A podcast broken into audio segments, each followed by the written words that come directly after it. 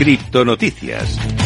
Empezamos hablando del dominio de Bitcoin, que como te decía al principio registra un mínimo de cuatro años en medio del hype que rodea a Ethereum y Cardano. La tasa de dominio de Bitcoin ha caído al valor más bajo desde principios de 2018, mientras que Ethereum ha estado aumentando a un ritmo acelerado antes de su fusión. Con la fusión de Ethereum programada para el 15 de septiembre hay un hype tremendo en torno al ecosistema y su nuevo protocolo Proof of Stake, que está provocado que los precios de Ethereum aumenten considerablemente. De hecho, Ethereum es actualmente un 60%, está un 60% arriba desde sus mínimos de junio. El pan de las altcoins no termina con esta fusión, ya que Cardano, la sexta altcoin más grande, se mide en cuanto a market cap, se someterá a su hard fork el 22 de septiembre. Esta es la, la actualización más grande hasta la fecha y además traerá una mayor capacidad de red y transacciones de menor coste. Vamos a hablar de Ethereum y es que ha activado la actualización de Bellatrix como último paso antes de la fusión. Los desarrolladores de esta cripto de Ethereum han activado Bellatrix, una actualización para preparar la Beacon Chain para la fusión. La actualización de Bellatrix se activó en la época 144.896 en la Beacon Chain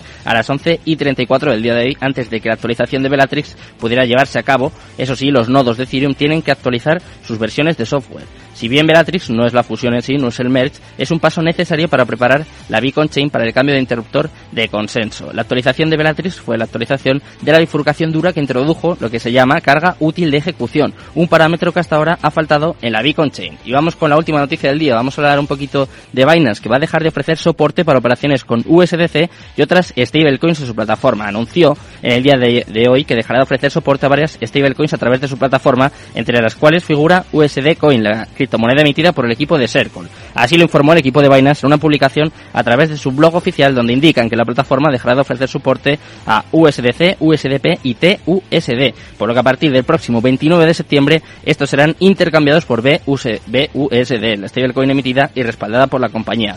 Un detalle importante que aclara el equipo de Binance es que después del 29 de septiembre los usuarios tendrán la opción de retirar del exchange tokens USDC, USDP y TUSD, solo que ahora la totalidad de sus fondos en stablecoins estará principalmente expresada en Binance USD.